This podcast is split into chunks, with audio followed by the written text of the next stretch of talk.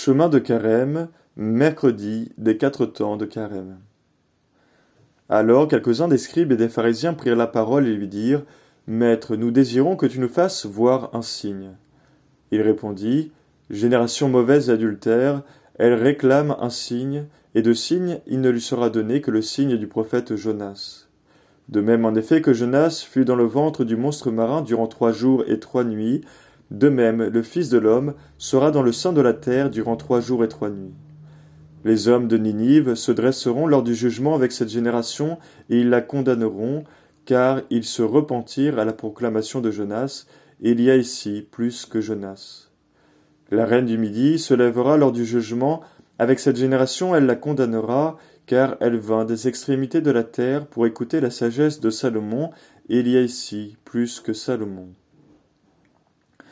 Un signe est un élément sensible, généralement visible, qui permet d'identifier quelque chose d'invisible.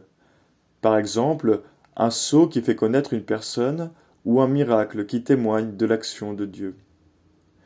La demande des scribes et des pharisiens est étonnante car Jésus avait déjà accompli de nombreux miracles y compris en leur présence.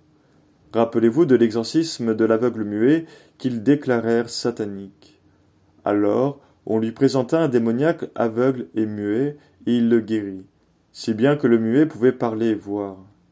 Frappé de stupeur, toutes les foules disaient Celui-là n'est-il pas le fils de David?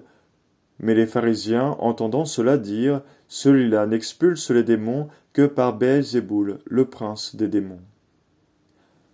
Alors que les âmes de bonne foi y voient un signe divin et reconnaissent en Jésus un envoyé de Dieu, les scribes et les pharisiens attribuent ces prodiges à des forces maléfiques. On comprend alors mieux la réaction de Jésus qui décrit cette génération comme mauvaise et adultère. Adultère en référence aux infidélités du peuple juif vis-à-vis -vis de Dieu depuis sa sortie d'Égypte jusqu'à son installation en terre promise, qui auront pour conséquence la déportation à Babylone et la perte de tous leurs biens. L'incroyance des Israélites qui semble congénitale les mènera à nouveau à tout perdre et en premier lieu à perdre leur Sauveur. Pour saint Matthieu, le rejet des scribes et des pharisiens est inexcusable au vu de tous les miracles que Jésus a faits. Et plus odieuse et inadmissible encore dans ce contexte, leur demande péremptoire nous voulons voir un signe. Pire, elle sera réitérée quelque temps après, comme nous le rapporte saint Matthieu.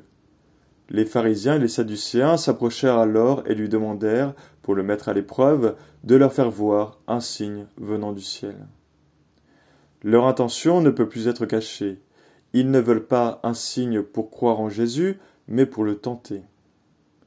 Alors qu'un signe est censé aider à croire en une personne ou en son message, le signe est voulu ici pour l'effet inverse.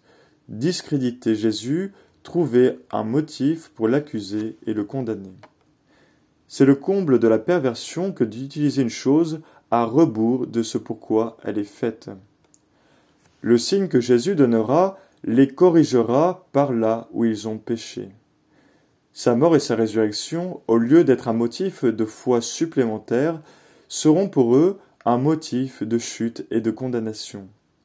Ils ont voulu un signe pour condamner le Christ, ils auront un signe qui sera leur propre condamnation.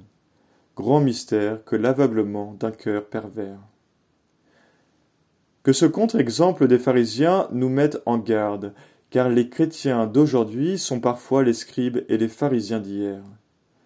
Nous avons été témoins de signes auxquels les païens d'aujourd'hui n'ont jamais eu accès longévité de l'Église, sainteté de sa doctrine, de certains de ses membres, nombreuses œuvres de charité opérées par son entremise, sans compter les nombreuses apparitions et miracles qui ont lieu depuis les premiers temps. Et puis surtout, nous avons le signe de la divinité du Christ, sa mort et sa résurrection. Que ce fait historique ne devienne pas pour nous cause de chute comme il le fut il y a deux mille ans pour les scribes et les pharisiens. Nous quémandons toujours les signes alors qu'une multitude a déjà été donnée. Au lieu que notre foi dépende d'événements extraordinaires, commençons à croire réellement. heureux qui croient sans avoir vu, nous dit notre Seigneur. En ce huitième jour de carême, rappelons-nous les motifs de notre foi. Apprenez par cœur, si ce n'est pas encore le cas, et récitez l'acte de foi de notre catéchisme. Mon Dieu, je crois fermement toutes les vérités que vous avez révélées et que vous nous enseignez par votre Église, parce que, étant la vérité même, vous ne pouvez ni vous tromper, ni nous tromper. En cette foi, je veux vivre et mourir. Amen.